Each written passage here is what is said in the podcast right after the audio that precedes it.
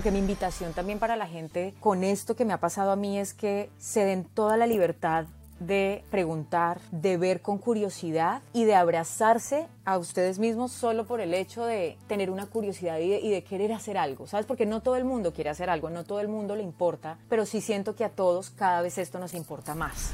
¿Cuánto sabemos acerca de diversos problemas del medio ambiente a los que nos enfrentamos. ¿Cuánto? La verdad es que es un desafío y se vuelve un tema abrumador cuando hablamos de temas ambientales. Pero esto no es posible si no nos educamos, si no leemos, si no escuchamos, si no compartimos información, si no somos fan de un podcast como Bicla Podcast, para tener acciones que realmente impacten y nos hagan cambiar de pensar. En este nuevo episodio de Bicla tenemos como invitada a la talentosísima Julia Restrepo.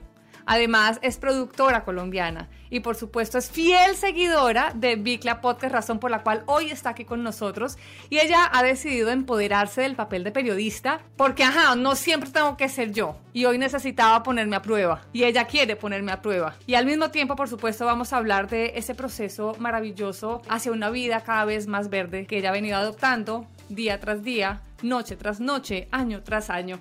Juliet, qué placer tenerte en Bicla Podcast. Clau, el placer es mío. Se me hizo el sueño realidad. Estoy en mi podcast favorito. Mamá, estoy triunfando. no, estoy demasiado feliz, Clau. Te lo juro que para mí este podcast representa muchos cambios en mi vida, representa como un, un, despertar, que es como lo llamo yo a esta etapa de mi vida con el, el mundo ambiental, con la tierra, ¿sabes? Con el, con nuestro planeta. Entonces ha sido muy lindo agarrarte de la mano, porque así siento que ha sido este camino y emprender este, esto, ¿sabes? Como que tengo muchas preguntas, todavía tengo muy pocas respuestas, siento yo, pero cada vez que respondo una de esas preguntas me animo más a seguir, a seguir, a seguir. Entonces es un honor para mí estar acá y estoy lista para ponerte a prueba y eso me tiene muy emocionada. Bienvenidos los coherentes, los conscientes, los diferentes, los que quieren cambiar y los que no saben cómo hacerlo o por dónde empezar. Bienvenidos a Bicla Podcast.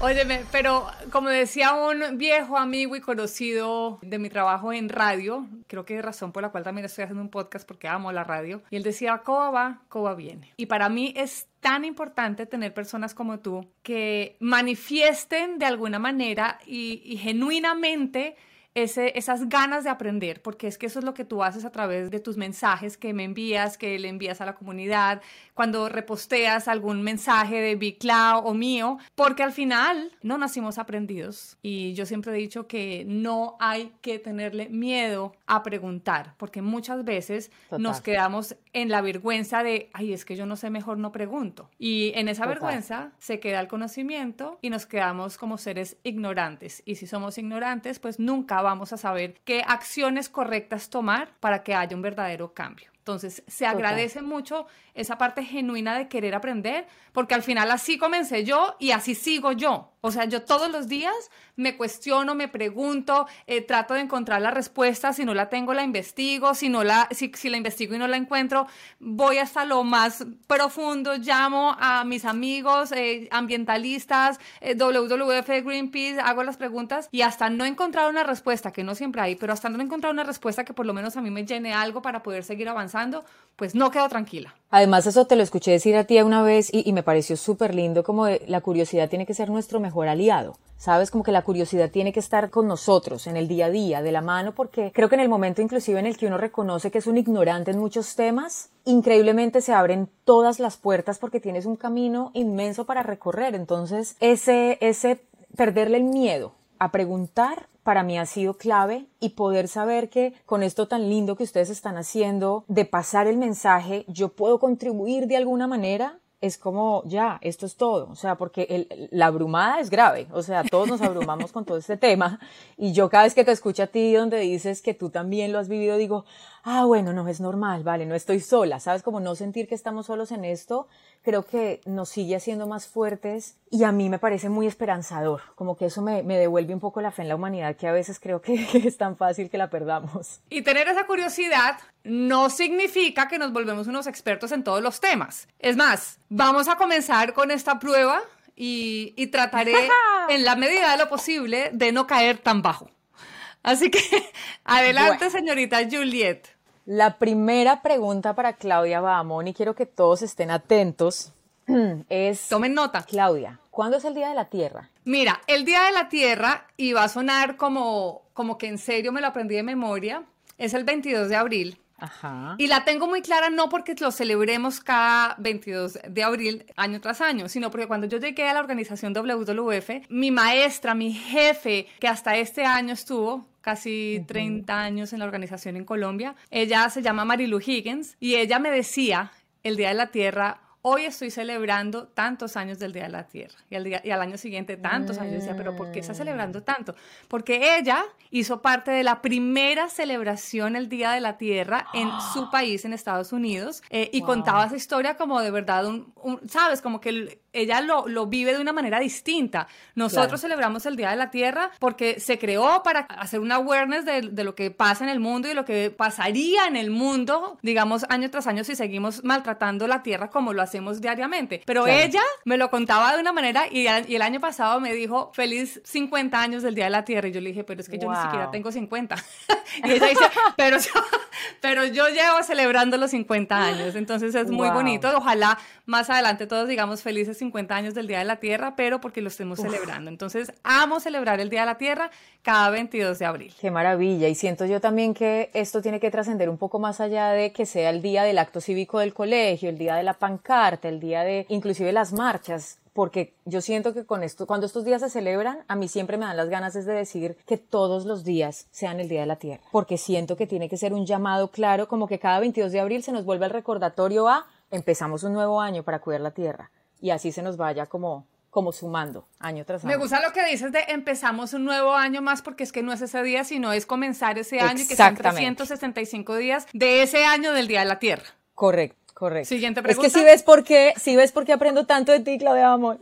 Bueno, esta pregunta que, de la que yo tengo mucha curiosidad porque quiero que me expliques un poquito más. ¿En qué año se firmó el Acuerdo de París? ¿Y cuál es el objetivo del Acuerdo de París? Explícanos para los que estamos apenas introduciéndonos en este mundo, por favor. Mira, yo duré varios años tratando de entender el Acuerdo de París, por cierto. Y lo entendí realmente en diciembre del 2019, cuando hice parte del Acuerdo de París, yo fui a la COP19 en Madrid, España, y fui a dar un discurso de parte de la organización WWF pidiéndole a los gobiernos que ratificaran una vez más el Acuerdo de París. Y yo decía, miércoles, si yo voy a ir a hablar de parte de una organización tan seria, necesito entenderlo realmente, y pero lo entendí estando allá estando allá. Okay. Entonces, para responderte, este acuerdo se firma, se firma, entre comillas, el 12 de diciembre del 2015, pero hasta un año después es que se ratifica el 4 de noviembre. ¿Qué pasa? Ese acuerdo se crea simplemente como un acto simbólico. La gente dirá, ¿pero qué? ¿Firman un papel y ya entonces quedan todos? No, eso es,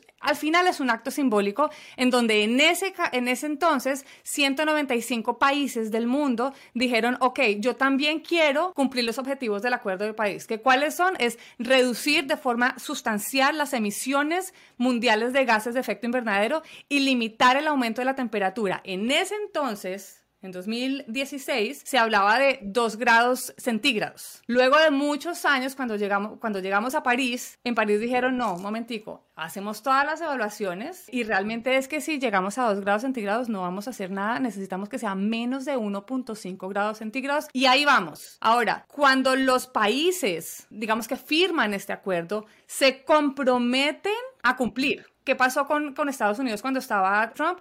Que Trump dijo, ay, no, no, no, no, no a mí no me metan en ese cuentico, el, el, cambio climático no existe, eso es un mito urbano, eso se lo inventaron los chinos, yo no voy a hacer nada por esto. O sea, de verdad, yo no voy a hacer nada por eso. Y él decide salirse de la lista de esos 195 países que habían ratificado el Acuerdo de París y básicamente dijo, yo no me comprometo, yo no voy a hacer nada. Pero tenemos que seguir trabajando por eso. Vuelvo y repito, esto no es un, es un acuerdo que se firma, que se ratifica, que los países se comprometen, pero no es un arma pues que lo tengan aquí en, en la 100 diciendo si usted no hace nada, entonces los metemos a la cárcel. No, es de verdad comprometernos de corazón a que vamos a hacer algo para educar a la gente, para educar a las empresas, para educar a los gobiernos, para que hagan algo en pro del medio ambiente y empiecen de verdad a reducir los gases de efecto invernadero. Y una ñapita rápida en esta pregunta. ¿Me podrías nombrar como tres cosas que ayuden a reducir a reducir esta cifra, o sea, este, este porcentaje tan alto que tenemos de gases de efecto invernadero? Bueno, yo, yo creo que a grosso modo yo te diría que sí debemos eh, volcar nuestra mirada a las energías alternativas, solar o fotovoltaica. Eh, es esperar que cada gobierno haga su, investigación para que eso se empiece a implementar más. Pero para eso es más que cada gobierno haga su inversión, porque eso es invertirle a las energías, es, es un tema serio. Por otro lado, importantísimo cambiar la forma como nos relacionamos con la tierra tierra y ahí estoy hablando de la agricultura. Tenemos que respetar y ver de qué manera podemos traer nuestros alimentos de una manera mucho más respetuosa con la tierra porque estamos acabando con la fertilidad de nuestra tierra, ¿ok? Y por supuesto, eh, sí, definitivamente movilidad sostenible es importantísima, cambiar combustibles fósiles por otros métodos alternativos. Que si no han escuchado el episodio del transporte para ayudarle al planeta, vayan a Bicla Podcast y escúchenlo. o sea, es la mejor patrocinadora, eh, promotora de. Yo pienso quedarme en este podcast por siempre. Te voy a hacer la tercera pregunta y esa es de opción múltiple, Clau. Ajá. ¿Qué, ¿Qué porcentaje del agua del mundo está disponible para el uso humano? A. Menos del 1%. B. 3%. C. 5%. D. 10%. Mira que yo no, no sé la respuesta, pero sé que es muy poquita, pero sé que es muy poquita porque puede ser el 1%, no sé, la verdad no sé. Puede ser el 1%. Es, puede ser el 1%. porque adivinaste, pero es muy triste que sea solo el 1%. Eh, sí, claro, porque es que saben que la gente se imagina que como tenemos casi 98%, casi 98, como 97 punto algo por ciento de, de agua en el planeta, entonces decimos, no, pues es que agua hay un jurgo, pero el problema es que de toda esa agua, muchísima es salada, eso de entrada. Desalinizar el agua, si bien es un proceso que está muy actual, pues no podemos desalinizar esa cantidad de agua del planeta. Eso por un lado. Por otro, la cantidad de agua dulce que existe es muy poquita, no sé si llega al 3% o un poquitico menos, y de esa agua, la mayoría está congelada o está o es subterránea en los glaciares entonces tampoco se puede tomar. Y si se derrite, pues llega al océano, que pasa igual, exactamente, se vuelve, se salini, ¿cómo se dirá? Se vuelve salada, se vuelve salada. Se llena de sal. Eh, se, llena de sal. Em, entonces sí tenemos muy poquita agua que podamos consumir y adicional de esa agua que se supone que se puede tomar, desafortunadamente por todo lo que hacemos con la agricultura, con los combustibles fósiles, con etcétera, etcétera, etcétera, pues no es potable. Entonces estamos en la mala. O sea, muchachos, a trabajar. Bueno, otra pregunta, Clau. Mencionemos al menos tres aspectos de cómo se contamina el aire. Esto me acuerda de cuando hace, creo que fueron dos o tres años, se incendió, hubo ese incendio forestal tan grande en Australia y la gente decía en nuestros países, en Latinoamérica, ay, pero ¿por, ¿por qué se estresan tanto si es que Australia está en la Eso es allá. Eso, no tiene que ver conmigo. Y a mí qué me importa si Australia se... Ah. No, no, no. Eso, incendios forestales. No importa en qué lugar del mundo, incendios forestales. Y estamos en el peor momento de la historia con incendios forestales. O sea, de verdad, actual, en este momento, las noticias son locas. California todos los años supera, en donde vivimos Juliet y yo, supera los límites con Cada año es peor que el anterior. Cada año es peor que el anterior, exacto. El cigarrillo, podríamos hablar así como para hacerlo un poquito más tangente, el cigarrillo, el tabaco es fatal. El metano, que eh, las vacas. A mí ese, ese me costó entenderlo un poquito, yo no entendía muy bien cómo funcionaba eso y, y, por ahí hay varios documentales también donde ahorita más tarde les podemos pasar ese dato, pero eso me parece surreal porque también creemos, yo no como carne hace como cuatro años por un tema de salud que se me ha convertido digamos en, en un tema ya más, ambiental del medio ambiente, del día a día. Y cuando entendí este pedacito dije, y empecé a hacer campaña con mis amigos, mi familia, de reducir el consumo. Porque si ya sabemos que esto genera un impacto tan fuerte en el planeta, pues dejemos de comer tanta carne que sabemos que está impactando. O sea, es que el aire, yo creo que no alcanzamos a dimensionar cómo está todo conectado. Y eso es una de las grandes lecciones que he aprendido en este camino, de todo está conectado. El incendio de Australia, la vaca que se comen allí o el impacto de todos estos gases metanos que están aquí y allá, pues esto ya, ya, o sea, está aquí, al lado. Ahora, yo voy a hacer aquí una, una aclaración y es que yo nunca he sido radical con este tema y si bien no estoy de acuerdo con la ganadería extensiva, sí estoy de acuerdo. Yo tampoco como, bueno, tú no comes carne cero, yo no como carne, sino como un 0,001%. Este año eh, lo he, he contado los días que he comido carne y han sido tres. ¡Wow! Tres. ¡Wow! Ok. Eh, uno porque me dieron a probar aquí, mejor dicho, acá infidencias. Uno porque me dieron a probar un pedazo de carne en Masterchef. eh, y dos porque mi hermano me invitó de despedida a comer árabe y había solamente carne. Y otro porque también fue un cumpleaños y había solamente carne y, me, y no me contuve y me tocó comerme un kibe. Pero sí apoyo la ganadería en silvicultura. O sea, hay Como ganadería más sostenible. consciente. Hay, Claro. ganadería, hay ganadería sostenible, sí puede haber ganadería sostenible y hay que ponerle mucha atención a eso. Ahora, reducir, sí, absolutamente. Definitivamente tenemos que reducir el consumo de proteína animal en general. Claudia, ¿cuáles son los tres combustibles fósiles más conocidos? Vamos a ver si te sabes esta. Pues definitivamente todo lo que está debajo de la tierra, o sea, el petróleo, que le sumas el gas y que le sumas el carbón. O sea, todo lo que estamos sacando de nuestra tierra.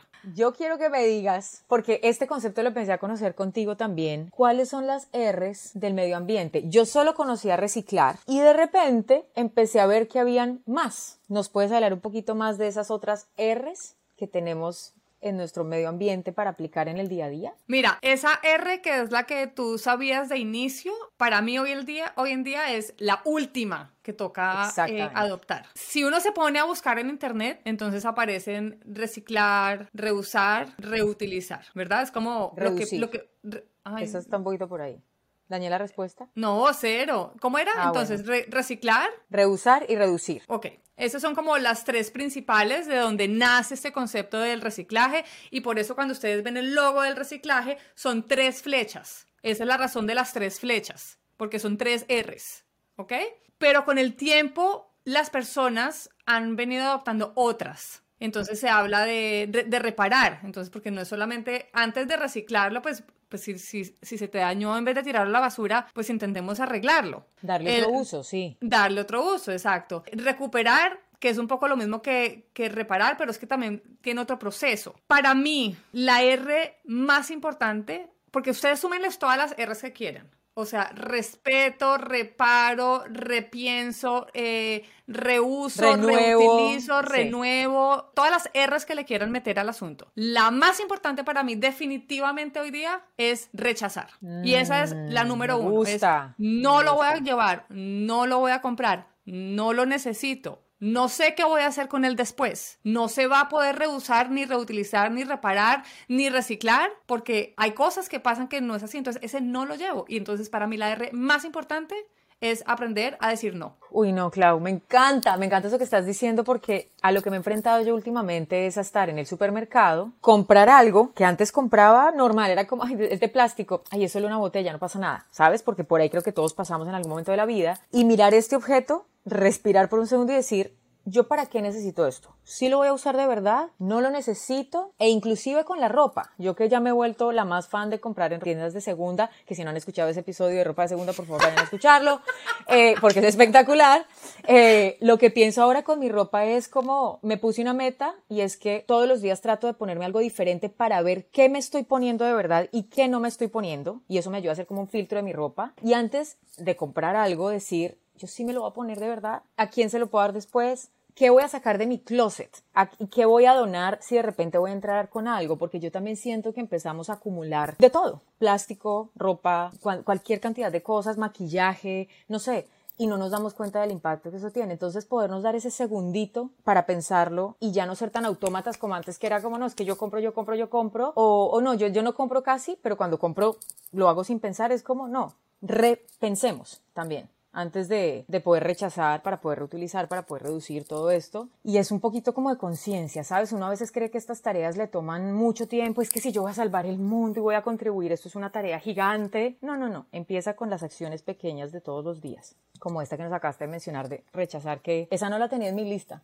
Me gusta mucho, la verdad. Ahora, eh, no se trata de rechazar todo, porque, a ver, yo me enfrento Pero todos de ser los más días. conscientes. Sí, y yo me enfrento todos los días a qué voy a rechazar, ¿sabes? Eh, ayer, por ejemplo, fui a hacer mercado y debo aceptar que cuando yo llego al mercado llego con muchísimo plástico, aún, porque no siempre eh, logro ir por tiempos o por la excusa que sea a un farmers market o no logro ir a, a un mercado en donde esté todo al granel, entonces termino yendo eh, por facilidad y pereza, gracias, a un supermercado normal, ¿ok?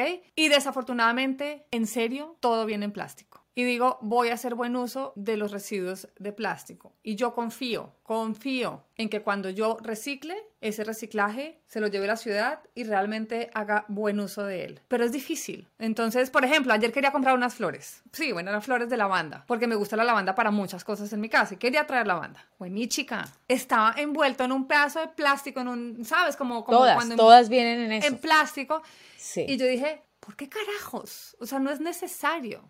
O sea, ¿por qué no las pueden tener en ese baldecito, en el agua, sin el plástico? O sea, claro, me pongo a analizar y seguramente es porque el pétalo se daña o qué sé yo. Bueno, la es por la conservación, esa, esa pero es la excusa que nos dan. Pero más que, pero no, yo creo que es más por el transporte más que por la conservación, es más por... Pero en fin, siempre habrá una excusa. Y entonces, al final, ¿qué hice? Pues me traje la pinche lavanda con el plástico envuelto. Claro, Obvio. Claro. Obvio, me la traje. ¿Y ahí qué haces con eso? ¿Lavas el plástico y luego lo botas pues, en el reciclaje y luego eso confiar? el reciclaje. Pero y así con muchas cosas. Entonces hay, hay veces que tengo que darme a mí misma como la batalla de hoy sí voy a rechazar y no lo rechacé. Y hoy sí voy a rechazar y no lo rechacé. Entonces me tengo que desaplaudir esos, esos buenos actos porque acuérdense que no podemos ser tan radicales y que pues no podemos ser 100% coherentes, pero la intención siempre tiene que estar en dar un paso más adelante. Hoy no lo hice, Dios mío, que la próxima vez sí lo pueda hacer. Espero que la próxima vez me encuentre una pinche lavanda, perdón la grosería, eh, una lavanda que no tenga eh, el plástico. Pero es que me da rabia, es... que, es... que, te lo juro que a veces me da rabia. yo te entiendo. Pero mira, por ejemplo, si yo voy a comprar un tofu, Ah, yo el sé, tofu. Sí, yo sé, Entonces yo, voy a comprar el tofu. No hay tofu que no venga envuelto en plástico. Punto. Me llevo el tofu así. Pero son negociaciones que uno empieza a hacer. O sea, pero la florecita, por favor, no me la envuelvan en un plástico. La claro, además ya le ponen el caucho. Hay, hay maticas que vienen con su maceta, la planta, y tienen un plástico atrás. Y yo, pero ¿por qué? No, no me lo vendas con eso. Entonces, pero por sí ejemplo, tengo que darme la batalla conmigo, conmigo misma y decirme a mí misma, mí misma, por favor, reacciona. No, pero yo sí creo que ese acto de conciencia es como un entrenamiento de la mente, del corazón, del espíritu, donde cada acto te prepara para el siguiente y cada acto te hace más fuerte, pues porque es un músculo. Realmente esta conciencia ambiental, así como hemos tenido fortaleza en otros músculos del trabajo, de la vida, de la pareja, lo que sea, es como esto es otro músculo que vamos desarrollando. Y por ejemplo, el otro día fui a un lugar donde venden al granel y yo me fui a comprar mis verduras, yo feliz porque todo estaba sin plástico, hasta que llegué al cilantro, que estaba metido en una bolsa de plástico, de esas que son como de flores. Y lo que hice yo fue sacar el cilantro y les dejé la bolsita. Y cada vez que iba, dejaba la bolsita al lado, hasta que un día les dije, y ellos como, ay, no habíamos caído en cuenta, pero empezamos a ver las bolsitas y son señales que uno le manda también a la industria, que no importa el tamaño del supermercado, generan un impacto, ¿sabes? Entonces es como, de verdad, entre más todos compremos sin plástico, si me voy a comprar el yogur chiquito y me voy a comprar 10 yogures chiquitos, pues mejor me compro un yogur grande em, y ya solamente un container, un contenedor de plástico y no 10 entonces yo siempre, yo sí siento que esas cositas pequeñitas que uno va cambiando sí hacen una diferencia. Entonces también a veces me aplaudo y digo, oye, esto no lo hacías hace un año. Qué bueno que ya lo piensas dos veces. Y digo, buena muchacha, ese Vicla Podcast te está cambiando la vida. Es que Vicla Podcast. No, pero yo tengo que darle también mérito a Alejandra Lara, una gran amiga mía que está en este camino desde hace rato, que también venía a mi casa de visita lavaba todo los, lo de plástico que consumíamos y yo decía, pero ¿por qué lo lavas eso igual se va a botar? Y fue como, oh, claro, hay que lavarlo, ah, qué bueno. Y organizar la basura. Ah, las botellas que son los ladrillos estos que uno llena la botella de plástico y las llenas de basura y que con esto construyen casas en Colombia con una fundación. Es como, ah, ok. Entonces yo tengo que darle las gracias aquí públicamente, aprovechar este espacio para de verdad reconocer a la gente que uno se va encontrando en el camino y que te va enseñando cositas pequeñas y que entre más todos generemos esa voz, creo que vamos a hacer una red de apoyo más fuerte y nos vamos a poder abrazar entre todos y decir, vamos, vamos muy bien y seguir por ese camino. Ay, te gracias por em, lo que dices, de verdad que divino. Y, y, y, seguramente más adelante va a haber alguna persona que va a decir, gracias a Juliet por lo que dice, por lo que hace, por la forma como ha vivido, porque al final vas a ser y eres ya motivo de inspiración para otros y de eso se trata esto también. No, yo pienso con mis redes sociales, Clau, que si a una persona de las miles que están por ahí le sonó algo y decidió replantearse un hábito para ayudarle al medio ambiente, yo ya hice mi tarea. Sabes, como que el impacto impacto, el impacto está ahí porque creo que esas son las semillitas que, que pues vamos sembrando y yo lo he visto y por eso de verdad, ustedes no saben la cantidad de mensajes que yo le he dejado a Claudia Bamón en su celular de 10 minutos diciéndole, Claudia, tengo que trabajar, pero no puedo parar porque estoy aprendiendo y tomando nota de tus podcasts, entonces déjame vivir. Esa es básicamente la relación que tenemos Claudia y yo con Vicla Podcast. Gracias. Clau, te voy a hacer otra pregunta. A ver. Esta, esta me gusta y yo de pronto ahí tengo cómo meter la cucharada, pero quiero que me cuentes tú. Tres documentales donde la gente pueda aprender de sostenibilidad, que te hayan marcado, que tú sientas que aporten, que tú sientas que a alguien que de repente no se va a leer todo el documento que encontró en X o Y página en Internet, puede ver ese documental y puede empezar a cuestionarse y a, y a sentir que puede hacer algo, que te hayan marcado a ti. Mira, yo creo que, yo creo que hay muchos hay muchos, mi esposo ya me tiene prohibido ver documentales porque dicen que yo voy a seguir, que yo me voy a alimentar un día de estos de aire. Yo y lo al final, total y, y al final si seguimos en esa ni siquiera me va a poder alimentar de aire porque el aire lo estamos eh, volviendo una nada. Entonces pues al final no sé de qué nos vamos a alimentar, pero me gustan mucho eh, los que tienen que ver con la alimentación y fíjate que yo creo que, que es raro porque porque yo no soy la más, la más coherente en la alimentación, porque me fascinan las chucherías. O sea, me encantan. ¿A qué te refieres con chucherías? Ay, papitas, chitos, en, todas las chucherías. Sí, chucherías. me fascinan, o sea, me encantan. ¿Qué hago? Pero creo que por lo mismo veo mucho a ver si algún día, algún día me vuelvo más zen con la alimentación. Pero digamos como de los famosos y, y que la gente ha escuchado seguramente hablar, Conspiracy, me encantó, muy duro, un documental muy, muy duro. Yo he tenido miedo de verlo, si te soy honesta. Bueno, pero tú si no comes carne. Yo no como carne, pronto no me da tan duro, pero. No, a ver, pues te va a ratificar. Te va a ratificar a ti muchas razones por las cuales no comes carne. Yo creo que eso me marcó muchísimo porque sí dejé. He venido en un proceso de reducetarianismo, pero esa vez cuando lo vi yo dije, miércoles, ay, qué fuerte. O sea, sí me, sí me, pero uno necesita ver esas realidades, así parezcan exageradas o así sean exageradas, porque debo decir que también hay mucho amarillismo en ese tipo de documentales que son tan crudos, pues que son necesarios. Cuando a ti te muestran una realidad, al final te agarran como por dentro y te dan un cimbronazo y eso es lo que necesitamos en nuestra vida porque no podemos seguir pasando por este planeta como si nada estuviera pasando y no hacer nada y ver cómo de verdad se nos cae entre nuestros ojos y seguir sentados en un sofá de la casa y seguir alimentándonos igual. Entonces, el del pulpo, que no me acuerdo cómo se llama. My Octopus Teacher. Mi profesor el pulpo, sí. Bueno. O que también le pusieron lo que el pulpo me enseñó, creo que también lo nombraron así, pues ya, o sea, en esta casa no se come pulpo, pero jamás. No, no, no, pero ese, Yo lloraba. También, sí, te iba a decir, ese documental a mí me hizo llorar, pero además se acabó el documental y yo seguía llorando, seguía llorando. Dios mío, y, me y a mí me da rabia cuando eso me pasa, que digo, pero ¿para qué me lo vi? Si yo sabía que eso me iba a pasar. O sea, ¿para qué? O sea, ¿de verdad era necesario? Hoy no era, tenía, estaba en el día 28. O sea, ¿qué pasó? Hoy no era para verlo. Eh, The Ocean Plastic. The Ocean Plastic oh, es fantástico, fantástico. O the, the, Plastic Ocean, no sé cómo se dice inglés. Sí, a Plastic Ocean, a Plastic, Ocean, un océano de plástico, sí. Ese, bueno, increíble. Sí. Pero más súper eh, educativo. Yo se los recomiendo también mucho porque me pareció muy duro, pero me pareció muy educativo y me pareció como que me hizo sentir que yo puedo hacer algo al respecto me hizo sentir que yo puedo tomar acción en un impacto positivo en el planeta. Entonces, más allá yo creo que del impacto que generen estas imágenes, también hay algo muy bonito en el mensaje que siempre dejan al final, porque Seaspiracy, que es como Cowspiracy, pero de pescados y de peces y de todos nuestros animales marítimos, yo lloraba viéndolo, que también está en Netflix, pero sobre todo quedaba con esa reflexión de, ah, bueno, hay una invitación a reducir, pero hay una invitación a entender, a aprender, pero a saber que yo sí puedo tomar parte. Mira, y, la lista, de verdad que uno se puede quedar acá hablando de comentarios. De hecho, tengo un, blog en, en bicla.co en donde dejo, digamos, como los documentales que recomiendo, un poco respondiéndote a esa pregunta. Y les recomiendo mucho en este momento que vayan, por favor, y vean Kiss the Ground, que salió el año pasado. Em, también está Our Planet, está Planet Ocean. Minimalismo es impresionante. The Ivory Game es una locura, o sea, les va a encantar en Netflix. Chasing Coral también es fantástico. Eh, el de tu, el de tu nuevo maestro, Algor, ah. tienes que ver.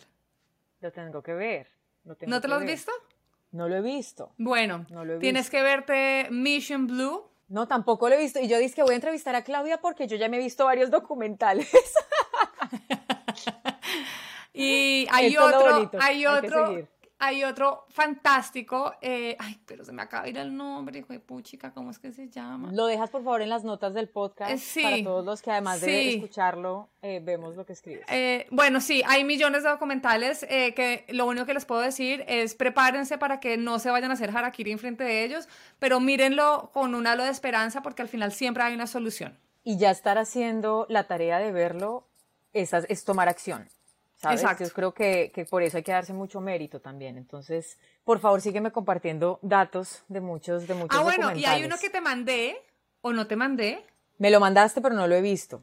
Ok, tienes que verlo. Yo, De la alimentación, ¿no? Mm, eh, Meet Me Halfway. Ese no está en Netflix, este, a ese toca, digamos, como pagar, pero pues al- vale la pena, o sea, es importante pagar porque además uno está ayudando a la investigación. Se llama Meet Me Half- Halfway, que es de Brian Kettman. Yo adoro a ese hombre porque es el creador de este movimiento del cual yo tanto hablo, que es el reducetarianismo. Entonces los invito a que vayan a ver Meet Me Halfway.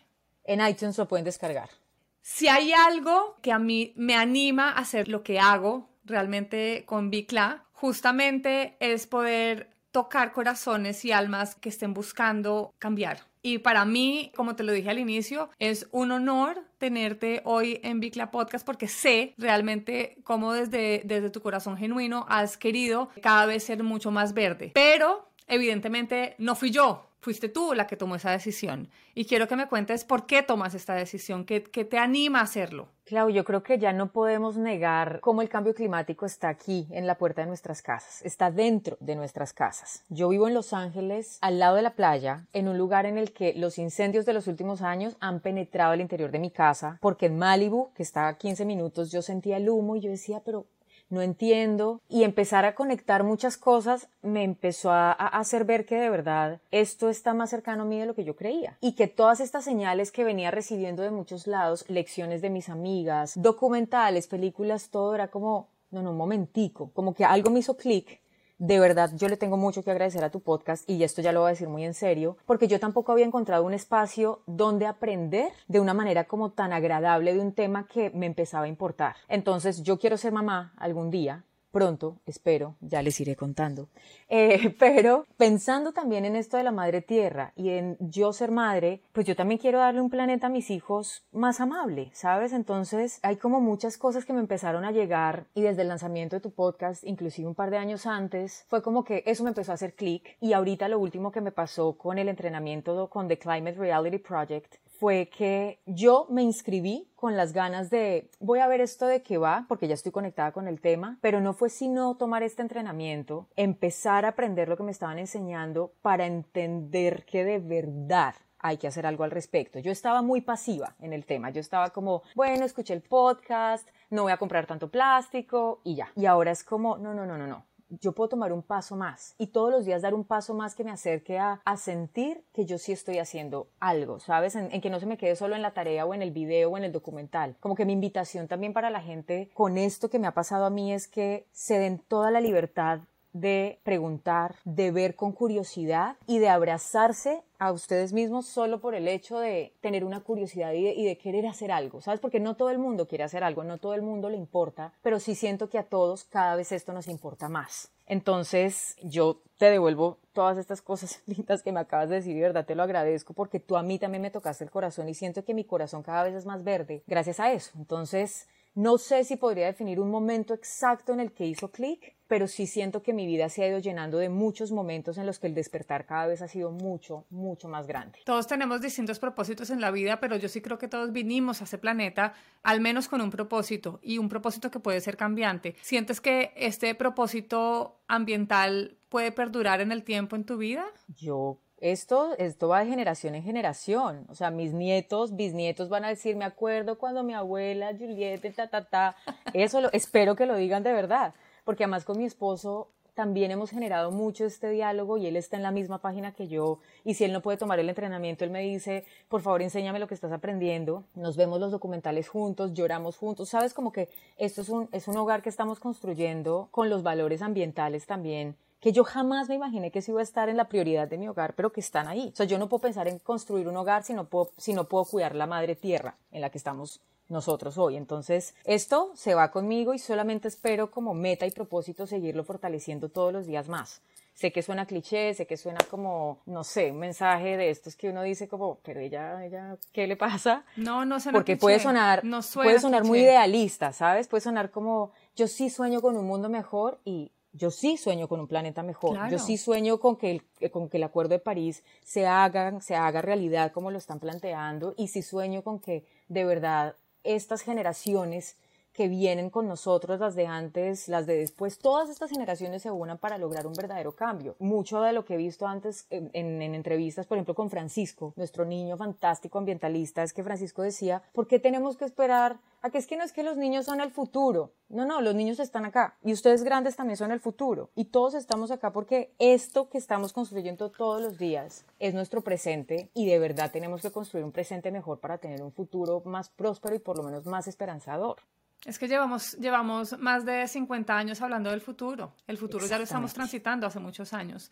Eh, y ahora que estás diciendo que quieres ser mamá en algún momento, Dios quiera que, que, puedas cumplir ese sueño porque es lo más maravilloso que hay en la vida, es momento de abrazarnos y de saber que las mujeres tenemos que honrar nuestro cuerpo porque somos creadoras de vida, y valga la redundancia, y que si nuestra madre tierra, que también es femenina, no se cuida, no se honra y la volvemos infértil, muy a propósito de nuestro pasado podcast, pues nosotras vamos a ser infértiles. Y por eso todo se conecta con todo. Juliet, una palabra que defina la naturaleza. Grandeza. Un lugar de la naturaleza en donde eres feliz. Ay, tantos, Clau. Cualquier lugar de la naturaleza donde yo pueda cerrar los ojos, respirar y escuchar el silencio que proporciona la naturaleza. ¿Cuál es tu héroe ambientalista? Yo voy a compartir ese título entre tú. ¡Ay, no! Sí. Debo decir Alejandra Lara, mi amiga, que de verdad ha sido muy importante para mí, y Greta Thunberg. Estás en ese combo, Clau. Miércoles, o sea, por lo menos hay una vintage, pero regia al lado de Greta. No, yo, yo sé, yo sé que aquí de pronto la, la, la, la, obviedad hubiera sido decir Al Gore, evidentemente, evidentemente me quito el sombrero y le agradezco toda su labor, pero también quiero agradecerle a mis heroínas más cercanas, Greta to todavía no es tan cercana, pero sí que he aprendido de esa niña y ver tu camino y ver a Alejandra, mi amiga, ha sido como tan inspirador que yo digo, no, ustedes van conmigo de la mano ayudándome No me suelten, no nos soltemos, no, no nos me, soltemos, no nos podemos Juliet, soltar. No nos vamos a No, soltar. Un deseo claro. para el planeta. Más conciencia, ¿sabes? Para todo el planeta como seres humanos que tengamos más conciencia y que lo podamos, lo podamos sanar. Un don de la naturaleza que te gustaría tener. La inmensidad del océano, esa inmensidad, ese poder. Un hábito que cambiarías en ti para dejar un mejor planeta. Y es que ya estoy trabajando en varios, ya estoy trabajando en varios, pero creo que seguir con esta convicción de, de seguir educándome, de no dejar de hacerlo y de por más abrumada que esté, no perder la esperanza. Un hábito que ya cambiaste. Un hábito que ya cambié. Acá en esta casa no se compran botellas de agua en plástico, nunca. Tengo utensilios de bambú que cargo conmigo siempre. Y cuando voy a grabación, nunca me van a ver a mí, ustedes, con un, una, un empaque de comida, ya sea en icopor o ya sea algo, porque yo me encargo de llevar mi comida, mis utensilios, mi botella de agua. Entonces eso ya está como en mi, en mi rutina, digamos, incorporado. Un animal con el que te identificas. La ballena me parece espectacular. Ay, yo no yo sé si me identifico la tanto con ella, pero es que es una fuerza, es una cosa, es un poder. Yo me muero el día que yo pueda ver una ballena enfrente. O sea, tú ya has Tú sí visto. sabes, ¿no? me van a regañar porque yo sé que el tiempo se nos está yendo, pero Ay, no, una vez cuenta. me fui para el Pacífico a un avistamiento de ballenas, fue mi primer avistamiento de ballenas, y lo primero que nos dijeron fue, si ustedes ven una ballena, hagan silencio, quédense quietos, no hagan nada, no sé, o sea, de verdad, o sea, yo, yo escuché todas las instrucciones de las personas que nos estaban diciendo, yo estaba como los niños chiquitos, como hiperventilando a ver en qué momento aparecía la ballena, y de repente, una ballena con sus ballenatos. Corte B, Claudia, zambullida así, clavada. Esto no lo hagan, por favor. O sea, ¿Te no tiraste al agua, Claudia? Me tiré al agua No, sin caretas, no. sin fins, sin nada, me tiré, o sea, porque se fueron rapidísimo, pues pues yo que yo lo que yo creí, se fueron rapidísimo y yo quería escucharlas porque me habían dicho que la única manera de escucharlas era en la profundidad y me tiré como una loca, pero o sea, hacer apnea por primera vez en mi vida, ahogarme por allá. y las escuchaba y yo salía y yo las escuché, las escuché y me decían, "Súbete ya, esta eres una loca." Y bueno, ya eso no se haga, no, o sea, ya sé, eso no se hace, por favor, no, no soy un ejemplo a seguir. ¿El sonido preferido de la naturaleza? El, el, océano, el mar. ¿Y qué es lo que más te duele ver de lo que pasa en la Tierra? El egoísmo de solo, de pensar tan chiquito y no darnos cuenta que lo que hago yo impacta a todo el mundo. Eso me da mucha rabia, eso me da mucha rabia. Juliet, muchísimas gracias por acompañarnos hoy. Qué placer, me puedo quedar hablando contigo horas y horas y horas porque siento que este podcast es como si hubiéramos estado en la sala de nuestras casas.